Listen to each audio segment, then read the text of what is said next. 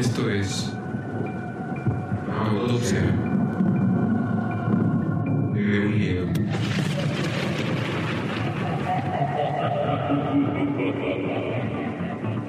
El podcast en donde se hablará de aquello a lo que más le tememos. Prepárate. Historias, leyendas, sucesos insólitos. Aquí se hablará de todo. Sean ustedes bienvenidos. Five, four, three, two, one, zero. All engine running. Liftoff. We have a liftoff.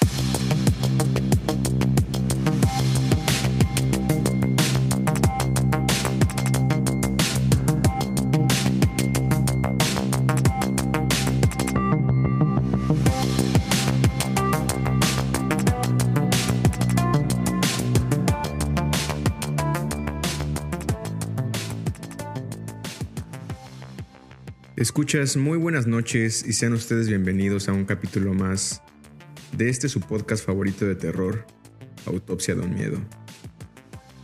Yo soy Ricardo y como cada capítulo para mí es un placer acompañarles en una noche más de terror, de suspenso, de eventos paranormales, de eventos que simplemente nos sacan un poquito de nuestra realidad.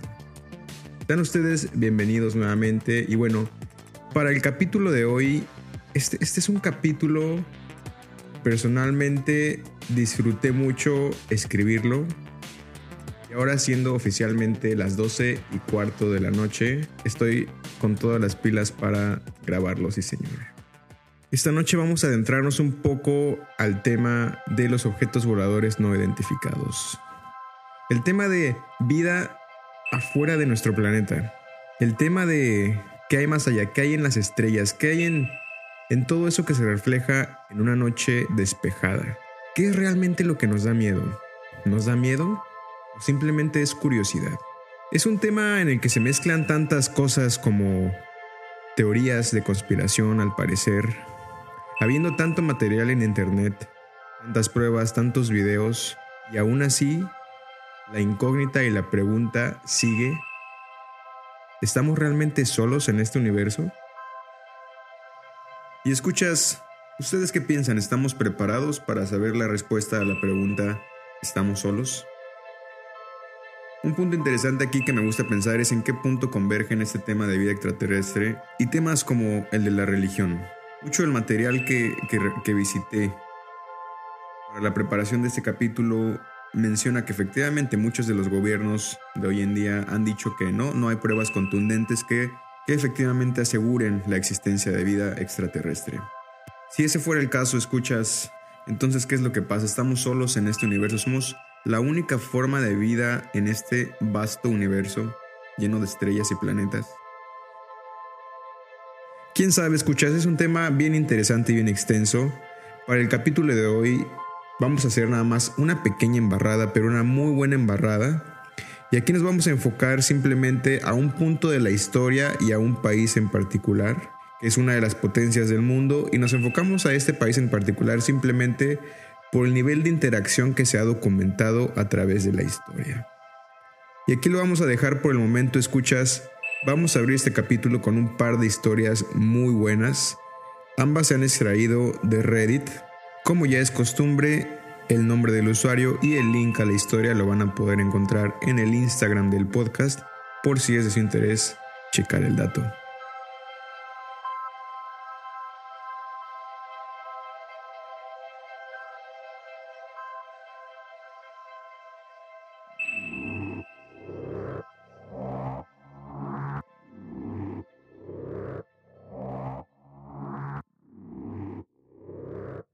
Y con esto escuchas, es el momento de ir por una tacita de café, té o su bebida favorita. Aquí no se juzga. Pónganse cómodos, apaguen las luces, audífonos a los oídos. Relájense y vamos a comenzar.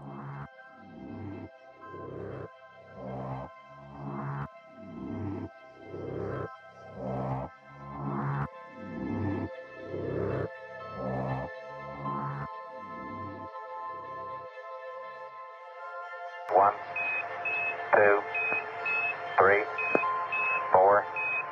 It's one small step for man, one giant leap for mankind.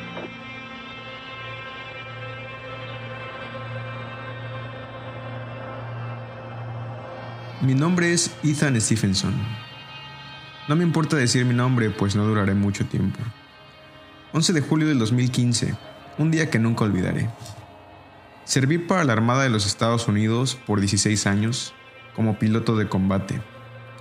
Todo lo que hice fue hacer pruebas de aeronaves secretas del gobierno y de formar letras en el cielo con aviones de combate. Ahora, fue justamente en uno de estos días que me encontraba jugando póker con mis amigos cuando fui llamado a la oficina del sargento.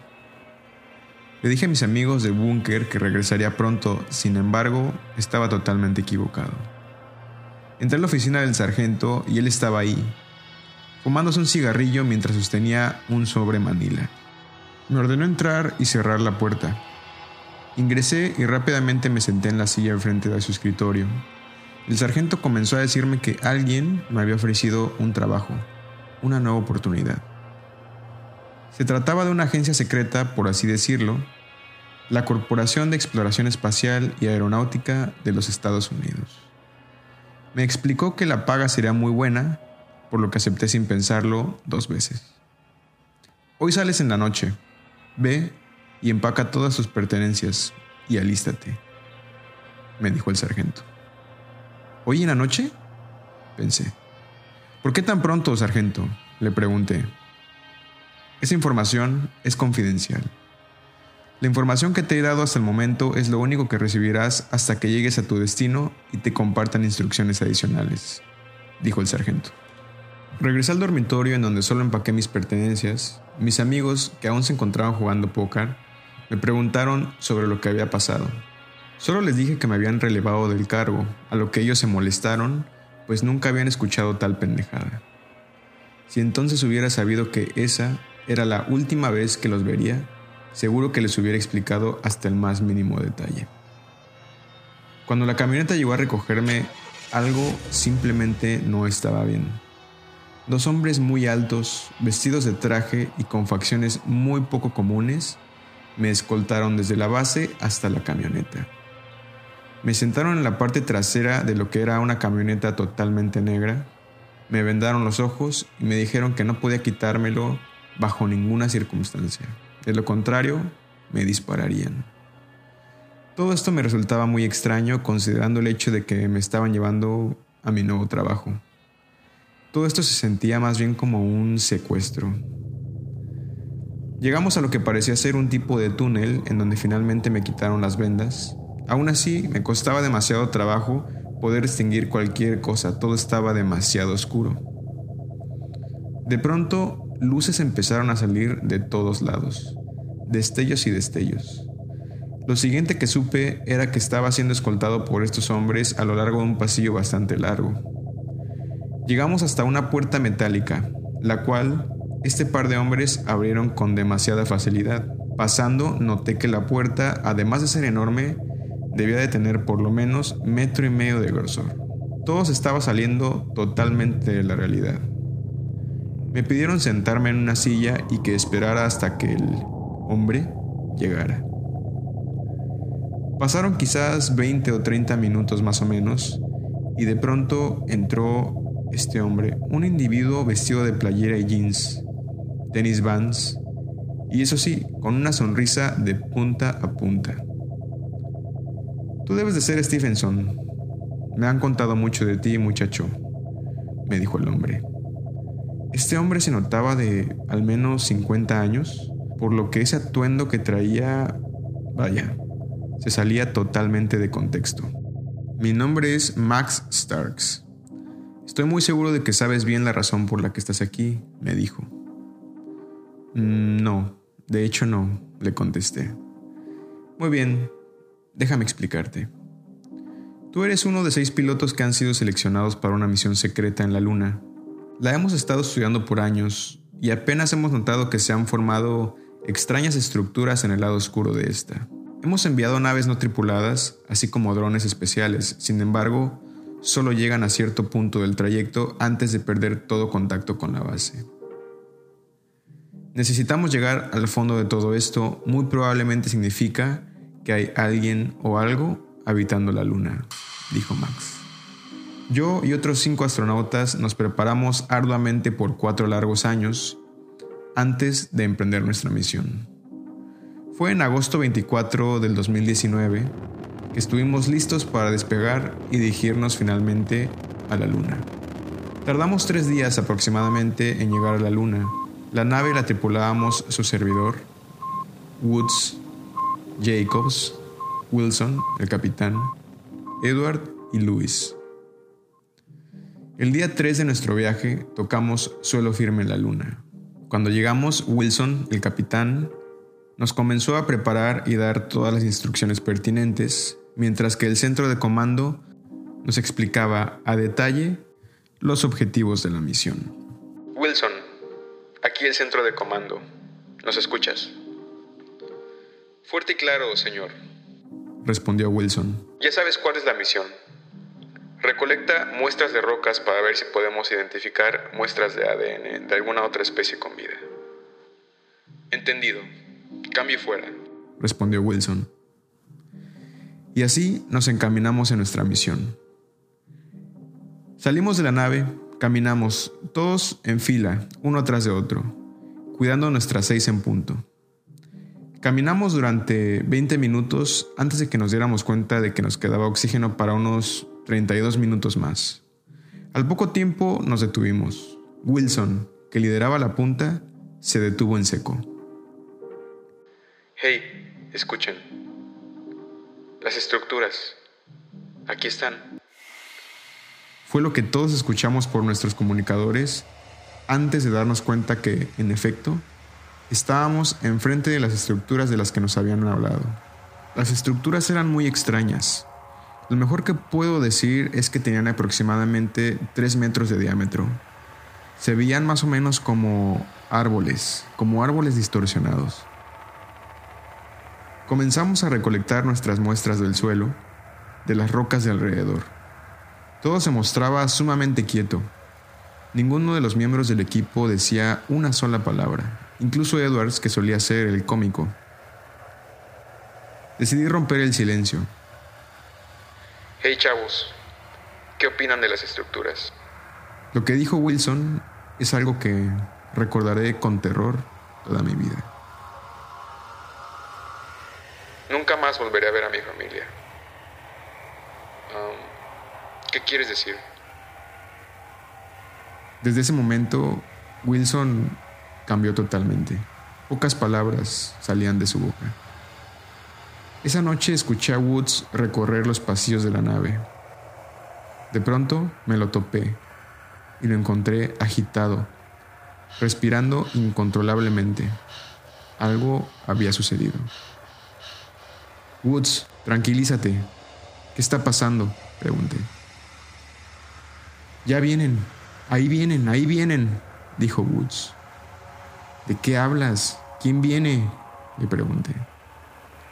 Woods de pronto se desmayó y despertó al día siguiente. Al día siguiente, el día 2, ahí fue donde todo comenzó a irse a la mierda. Al día siguiente regresamos a las estructuras, sin embargo, esta vez ya no estaban ahí. En ese momento, Luis dijo, Equipo, no creo que estemos solos. Tengo un mal presentimiento. Creo que mejor deberíamos de regresar a la nave. No tardamos mucho antes de dar media vuelta y comenzar el retorno. Esa misma noche comencé a evaluar la idea de usar la única cápsula de escape que teníamos y simplemente marcharme, abortar, abandonar a todo mi equipo. Llegó el día 3 y aquí, aquí fue cuando en verdad todo tomó un rumbo malo. Al despertarnos nos dimos cuenta de que Luis ya no estaba. No había rastro de él por ninguna parte. Lo raro, o lo aterrador, fue el hecho de que su traje estaba en su lugar, pero Luis había desaparecido. La realidad es que de alguna manera todos sabíamos que Luis estaba muerto. Reportamos lo sucedido al centro de comando Sin embargo, la única instrucción fue seguir con la misión.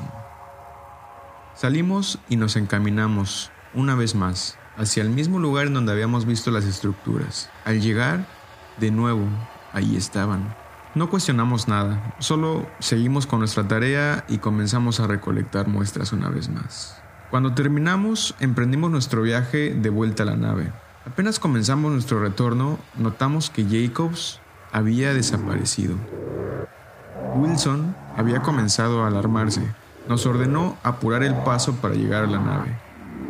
Una vez llegando, hicimos contacto con el centro de mando y pedimos que nos permitieran regresar de vuelta a la Tierra. Sin embargo, nos dijeron que apenas llevábamos seis días en el espacio, deberíamos de permanecer ocho días más para concretar la misión. Le pedí a Wilson hablar en privado. Mire, comandante, usted y yo sabemos que nadie va a durar ocho días. Ocho días significan la muerte de los quedamos. Deberíamos de tomar la cápsula de escape e irnos. Usted y yo cabemos en ella. No puedo dejar a mi tripulación, Stephenson. Estoy avergonzado del hecho de que siquiera hayas pensado en abandonar al equipo. Entiendo tu preocupación, sin embargo, tenemos una misión que cumplir, dijo Wilson, el comandante. Día 4. Fue, en definitiva, el peor de todos. De nuevo emprendimos nuestro recorrido hacia el lugar de la estructura. Hicimos nuestra recolección de muestras y mientras nos disponíamos a regresar, un grito desgarrador se escuchó por la radio. Era Edwards. Desapareció así como si nada. No quedaba rastro de él. Solo pudimos ver algo moviéndose muy rápido después del grito. Solo alcanzamos a ver una ligera sombra y ningún rastro de Edwards. En ese momento, Wilson nos ordenó correr de vuelta a la nave. Mientras lo hacíamos, noté que ya solo quedábamos Wilson, Woods y yo. Cuando ya casi llegábamos, una figura negra, enorme, apareció enfrente de nosotros. Sus extremidades eran bastante largas, sus piernas, sus brazos, todo. Nos tomó por sorpresa, pues fue como si hubiese salido desde atrás de la nave. Esa cosa de más de dos metros y medio de altura nos miraba de una forma que reflejaba disgusto y enojo. Tenía una forma humanoide donde deberían estar sus ojos, solo había un tipo de cavidad negra. Aún así, uno podía sentir el enojo con el que se paraba enfrente de nosotros. De pronto una voz se escuchó.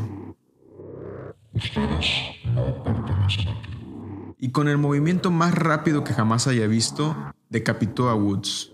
Wilson, que era el más fornido de todos, trató de detener a esta criatura mientras me gritaba que corriera, que escapara. En ese momento retrocedí y me dirigí a la nave. Me fui a la cápsula de escape y solo alcancé a ver cómo empalaba al comandante con sus garras enormes. En un intento desesperado logré escapar, iniciando la cápsula de escape para regresar de vuelta a la Tierra.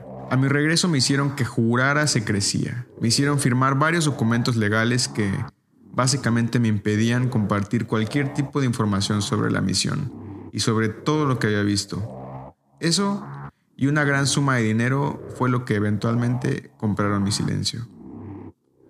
Fue hasta que recibí una llamada de uno de mis amigos de la Armada que decidí formalmente compartir esa historia. En la llamada mi amigo me comentó que había sido promovido y que le habían ofrecido un trabajo nuevo lo mandarían a la Corporación de Exploración Espacial y Aeronáutica de los Estados Unidos.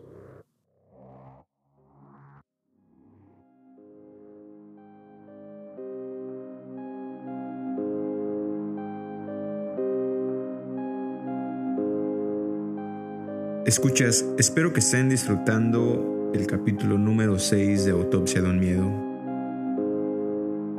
Acabamos de escuchar una muy buena historia si es verídica o no, no lo sabemos, sin embargo, sin duda, despierta nuestra curiosidad. Escuchas, vámonos con una segunda historia para esta noche, espero que la disfruten y posteriormente comentaremos el tema.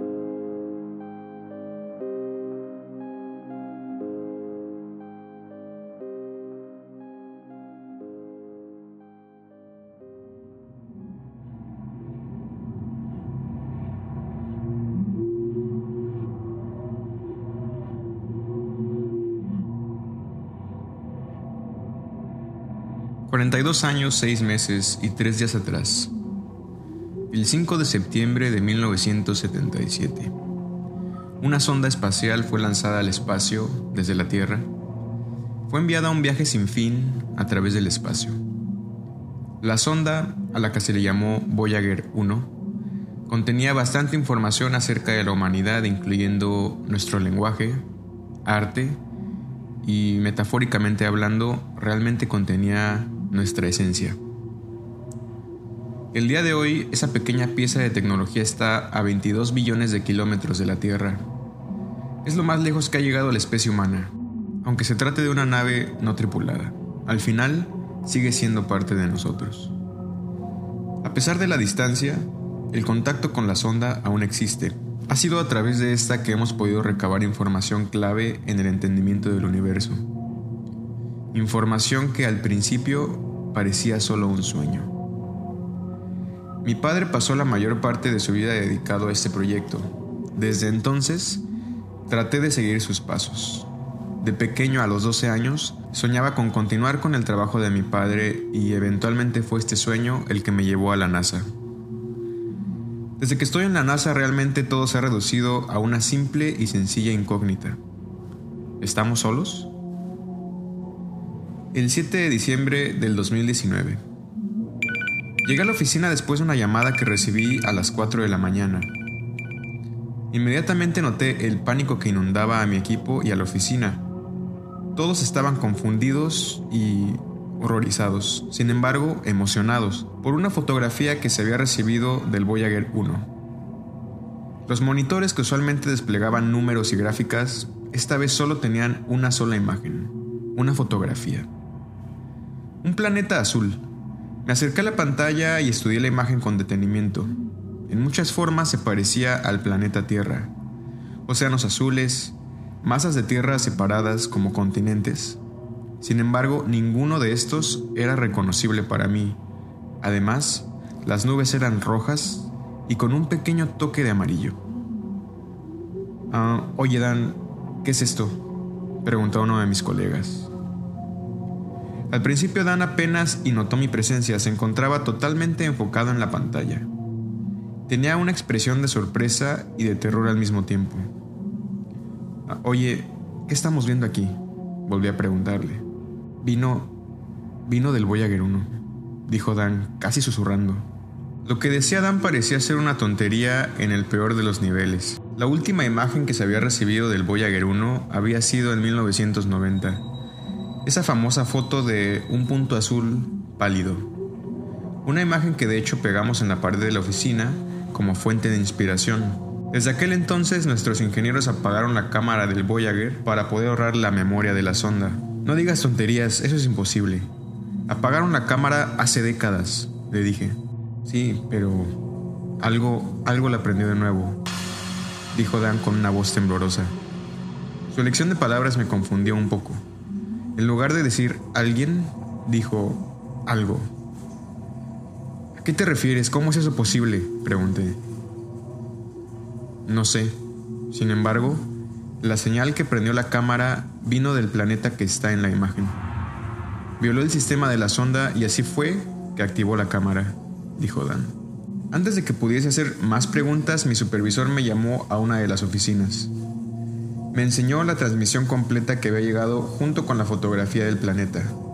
Había una serie de números y códigos ocultos en la señal que había sido captada. ¿Sabes qué es? Pregunté después de escuchar la señal de radio captada. Ah, bueno, es eso para lo que te llamamos, de hecho. Esperábamos que tu padre hubiese dejado alguna idea o conocimiento sobre el trabajo que hizo antes de morir, dijo mi supervisor. Mi padre era un hombre magnífico, brillante en su propia manera. Estaba obsesionado con encontrar vida extraterrestre. Durante el siglo pasado, la Tierra captó múltiples señales de radio provenientes del espacio. Sin embargo, se cree que muchas de estas señales no son más que el resultado de la colisión de estrellas o simplemente eventos aleatorios.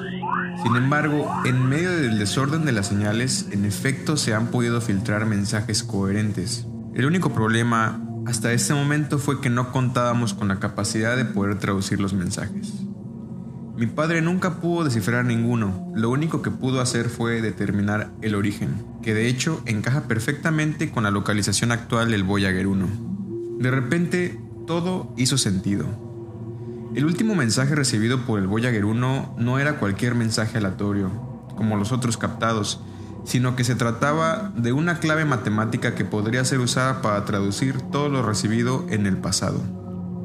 Mi teoría en este punto es que la especie que hackeó la sonda había usado la información en ella para poder entender nuestro idioma y por ende emitir el mensaje. Nos pasamos los siguientes días descifrando el mensaje, buscando la clave desesperadamente. Días y noches pasaron y eventualmente llegamos a una respuesta. Enseguida aplicamos el decodificador a todos los mensajes que se habían recibido a través de los años, todos desde el mismo origen. El primer mensaje que se recibió fue en el año de 1968. Lo siguiente fue lo que se pudo descifrar. 7 de diciembre de 1968. ¿Hay alguien ahí afuera? 15 de marzo del 2003. Ayuda, ayuda, ayuda.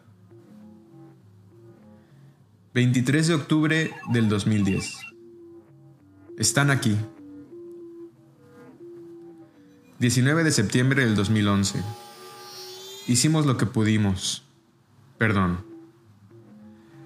Aunque los mensajes directos por sí solos no hacen mucho sentido, el planeta emitió una señal en específico de forma continua. Dicha señal contenía información bastante comprensiva sobre la historia de su planeta. Por lo poco que habíamos podido entender, por la traducción que hicimos. Su especie tenía aproximadamente 10 millones de años, y a este punto habían alcanzado un nivel tecnológico tal que era incomprensible para la mente humana.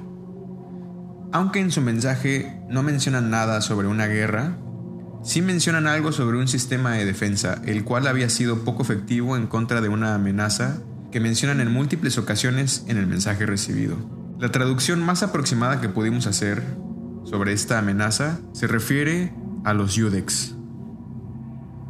Desde la última señal recibida en el 2011, nunca más se recibió algo adicional.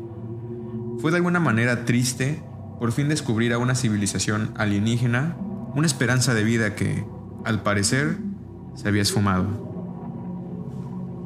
El hecho más terrorífico es que su fin, al parecer, fue causado por una especie superior, una especie capaz de viajar a través del espacio solo para traer guerra y destrucción. A pesar del fin de esta especie, un mensaje final llegó al Voyager 1. Un mensaje que no pedía ayuda, sino que más bien se trataba de una simple advertencia. Un mensaje muy sencillo que solo decía, ustedes son los siguientes.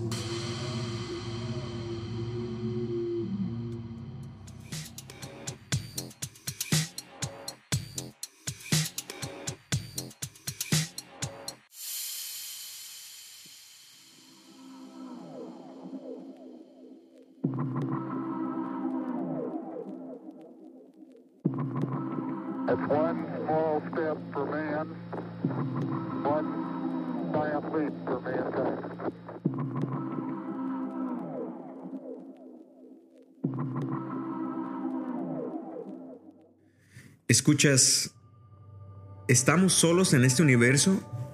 ¿Ustedes qué opinan? Este sin lugar a duda es un tema que quizás nunca terminaremos de tocar. Es un tema tan viejo como la humanidad en sí. Las pruebas de civilizaciones extraterrestres se remontan hasta tiempos antes de Cristo. Al día de hoy nuevas pruebas y teorías siguen saliendo a la luz y quizás lo sigan haciendo hasta el día en que no se necesiten más teorías y sea la realidad la que nos diga que en efecto no estamos solos. Aunque han habido avistamientos en todo el mundo y a lo largo de la historia, esta noche quiero reducir el alcance geográfico e histórico a un solo país, Estados Unidos, como se había comentado, y solamente al tiempo a partir de la Segunda Guerra Mundial. Y no será más que una breve embarrada de hechos, pero será una buena embarrada. Ahora escuchas, no sé si ustedes también lo percibieron, si lo notaron, pero el año pasado, el, el 2020, Encima de que comenzó la pandemia más grande de la historia desde el inicio del VIH en 1981, el número de avistamientos ovni en todo el mundo incrementó. Casos circulaban en todas partes y casi todas las semanas. En YouTube, en TikTok, en Instagram, en noticieros, en todos lados. Lo interesante pasó incluso, o al menos desde mi punto de vista, antes de que el 2020 diera inicio. El 20 de diciembre del 2019, el expresidente de los Estados Unidos, Donald Trump, oficializó la creación de la Fuerza Armada Espacial de los Estados Unidos. Cuando vi esta noticia solo pensé, ok, algo puede que pase en el 2020 o quizás ya está pasando y simplemente esto es una preparación para que todos pongan los pies sobre la tierra y se preparen para la realidad. Sin embargo, esta no fue la primera vez que Estados Unidos creó un organismo relacionado con temas extraterrestres. Y aquí nos vamos a remontar un poco a algunos hechos históricos, entonces prepárense un poquito para una lección de historia, pero una buena e interesante lección de historia. En la historia de los Estados Unidos, varios presidentes se rumora que tuvieron contacto o al menos experiencias relacionadas con el fenómeno ovni en el año de 1945, Harry Truman toma la presidencia de los Estados Unidos. Durante su mandato, no solo lidió con la Segunda Guerra Mundial y uno de los eventos más emblemáticos de la era, la bomba atómica de Hiroshima, sino que en el año de 1947 también lidió con el caso Roswell, The Roswell Incident. Y es que la historia aquí fue que un objeto volador no identificado se estrelló en un rancho cerca de Roswell, en Nuevo México. El presidente Truman fue oficialmente el primer presidente estadounidense en lidiar de manera pública con el tema ovni. Y este evento no fue el único durante su mandato, sino que en 1952 tuvo que lidiar con el evento llamado el Washington Flap. Una serie de objetos voladores no identificados fueron reportados sobrevolando sobre Washington, D.C. y los avistamientos fueron continuos desde el 12 hasta el 29 de julio del año en curso 1952. En el año de 1953, Harry de Eisenhower toma la presidencia de los Estados Unidos y fue durante su mandato que se creó una ley directa que decretaba como secreto de Estado a cualquier reporte oficial o información sobre el fenómeno ovni. Fue a partir de este periodo que el nivel de secrecía respecto al tema se elevó a un nivel máximo. Cabe mencionar que durante estos años eventos mundiales conformaban el periodo llamado Guerra Fría, de 1947 hasta 1991, dato cultural. Fue también durante este periodo que se crea quizás uno de los primeros programas gubernamentales de seguimiento al fenómeno ovni, el proyecto llamado Libro Azul que tenía como objetivo determinar si el fenómeno ovni realmente presentaba un riesgo para la seguridad nacional y además buscaba analizar científicamente dicho fenómeno. Si ustedes me preguntan, aquí ya empieza a haber una atención especial enfocada al fenómeno ovni. Si esto fuera algo que no fuera verídico, creo que esto no pasaría, pero sigamos analizando los datos históricos. En el año de 1961, John F. Kennedy entra a la presidencia en uno de los periodos más candentes de la Guerra Fría. Kennedy llega justo en la carrera para llegar al espacio y justo antes de la crisis con Cuba alrededor del armamento nuclear. Durante los años 1962 y 63, los Estados Unidos reportan avistamientos de objetos voladores no identificados en áreas entre Estados Unidos y Rusia. Mucho de esto fue gracias al espionaje a través de aeronaves. Estos hechos mostraban un peligro inminente, pues de confundirse con aeronaves enemigas, se corría el riesgo de oficialmente iniciar con una guerra nuclear y por ende con la Tercera Guerra Mundial. Se rumora que incluso durante estos años hubo una colaboración entre ambos gobiernos para lidiar con este fenómeno específicamente. Se rumora que Kennedy firmó incluso una orden para que la CIA compartiera información sensible y confidencial sobre el tema. La orden, sin embargo, nunca se concretaría, pues en el año de 1963 el presidente Kennedy es asesinado. Y aquí por favor manifiéstense todas las teorías de conspiración. Escuchas, comenten por favor ustedes qué piensan al respecto. Al pasar de los años, los presidentes de Estados Unidos negaron cualquier existencia oficial del fenómeno ovni hasta el año pasado. Y aquí de nueva cuenta nos remontamos al extraño 2020. En abril del 2020, el Pentágono oficializó tres videos sobre el fenómeno ovni. Estos fueron publicados en la red y a esto los noticieros en chinga le dieron el pitazo a la población. Los videos provenían del Departamento de Defensa.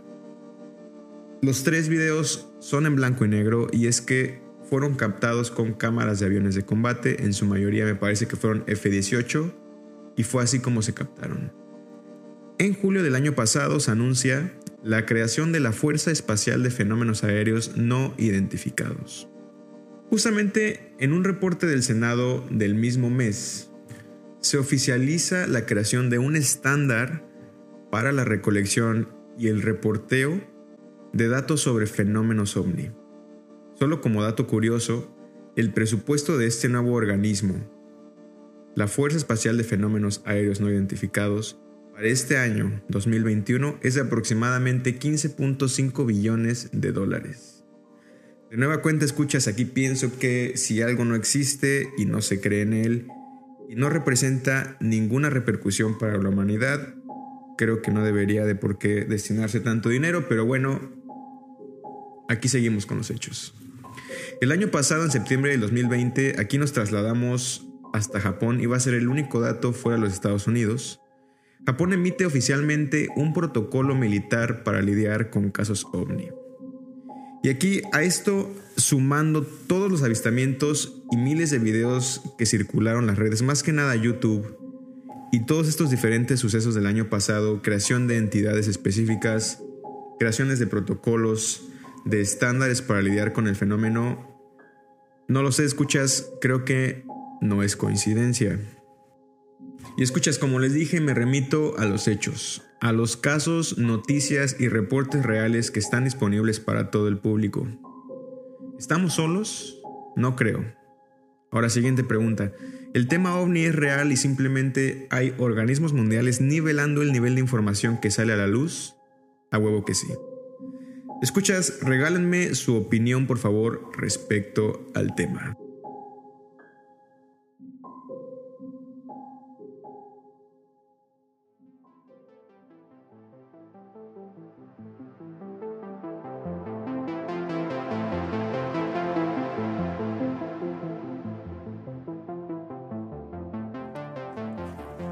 Escuchas, por esta noche esto es todo. Esto fue el capítulo 6. Gracias por escuchar Autopsia de un Miedo. Yo soy Ricardo, me despido, tengan una linda noche, manténganse sanos y salvos, usen su cubrebocas, sigan escuchando historias de terror, nos escuchamos pronto.